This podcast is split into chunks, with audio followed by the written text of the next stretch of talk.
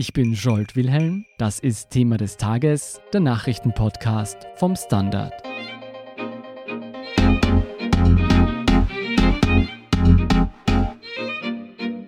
Bis 2040 soll Österreich laut türkis-grüner Regierung klimaneutral werden. Dafür braucht es Experten nach 4 Milliarden Euro jährlich, um Industrie, Infrastruktur, Verkehr und Landwirtschaft zu ökologisieren. Ein Teil dieses Geldes soll aus Steuern und Abgaben kommen. Gleichzeitig will die Regierung mit Entlastungen gegensteuern. Welche Maßnahmen konkret geplant sind und was das für Steuerzahler bedeutet, erklärt Nora Laufer. Sie ist Wirtschaftsredakteurin beim Standard. Nora, wir wissen bereits, dass die Ökologisierung der österreichischen Wirtschaft eine ganze Menge Geld kosten wird.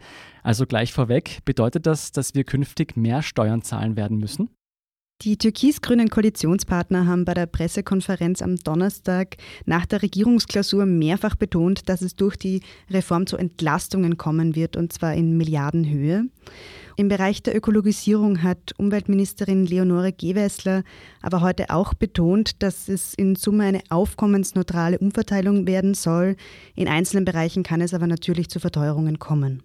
Besonders die Entlastungen wurden diesmal betont. In welchen Bereichen sollen die Österreicher denn entlastet werden? Also insgesamt soll das Ganze in mehreren Schritten passieren. In einem ersten Schritt soll einmal der Eingangssteuersatz bei der Lohn- und Einkommenssteuer im Jahr 2021 gesenkt werden, und zwar von 25 auf 20 Prozent. Ein Jahr später soll dann der Familienbonus und der Kindermehrbetrag angehoben werden. Das passiert dann also 2022. Im gleichen Jahr sollen dann auch Entlastungen in der zweiten und dritten Stufe des Einkommensteuertarifes angepasst werden. Okay, also zusammengefasst könnte man sagen, dass versucht wird, die Belastungen aufgrund der Ökologisierung mit Entlastungen abzufangen. Sehen wir uns mal die Maßnahmen zur Ökologisierung an. Was wurde hier schon präsentiert?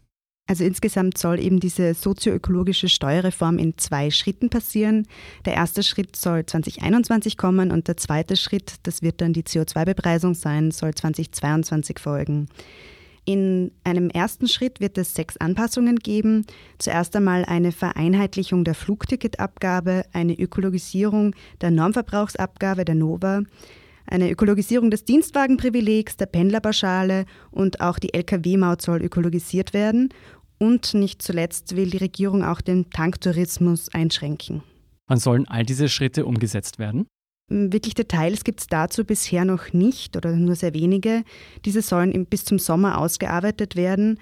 Bei der Pressekonferenz nach der Regierungsklausur wurden heute wirklich kaum Neuigkeiten genannt, die nicht bereits im Regierungsprogramm gestanden sind. Hier konnte man sich also offenbar bisher auf noch keine Punkte einigen, auf keine konkreten Details oder man möchte sie noch nicht kommunizieren. Also das meiste kennen wir schon aus dem Regierungsprogramm. Gibt es denn eine Maßnahme, die bereits konkretisiert wurde? Ja, relativ klare Details gibt es bereits zur Flugticketabgabe. Die soll eben, wie schon erwähnt, vereinheitlicht werden. Künftig soll die Abgabe für alle Flugtickets sich auf 12 Euro belaufen.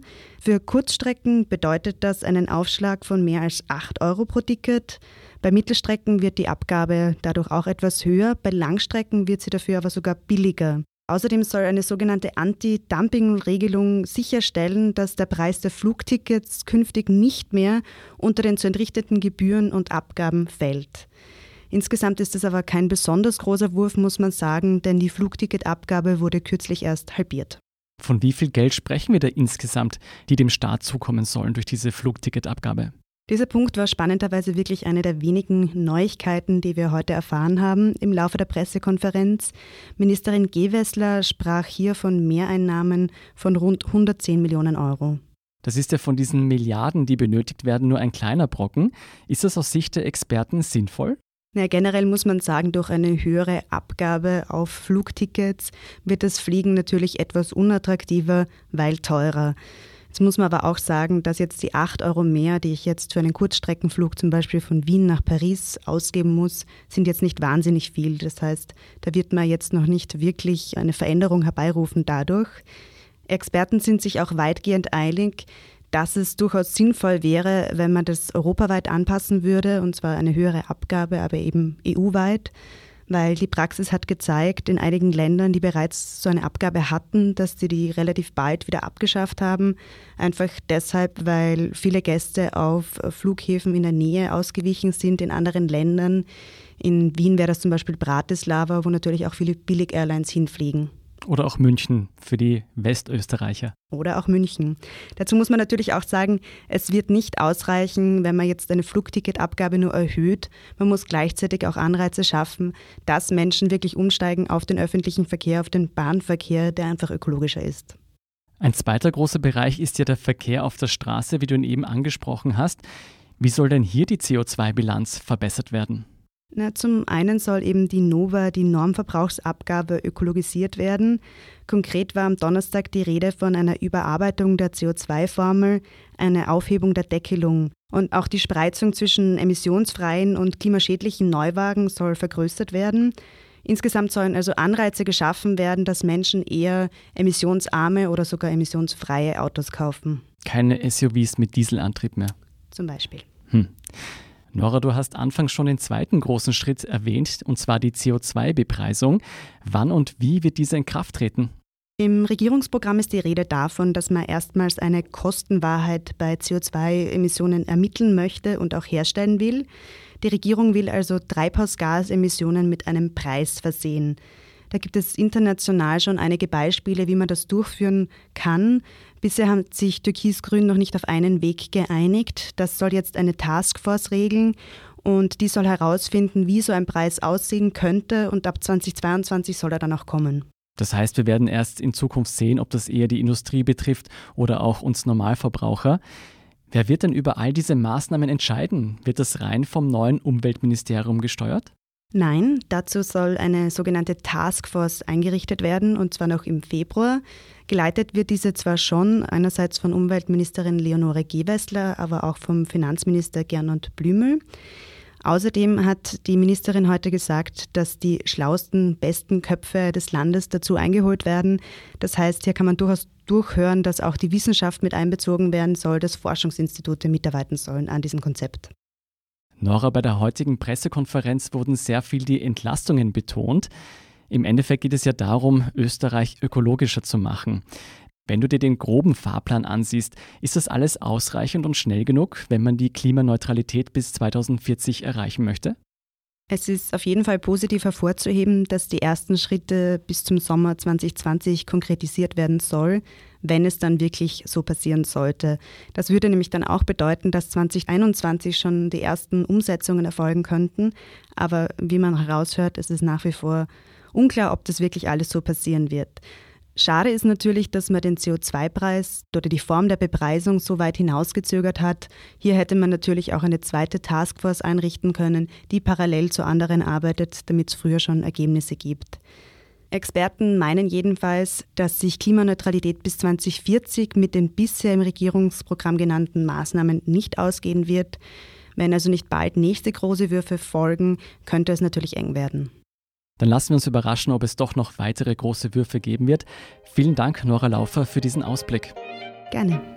Wir sind gleich zurück.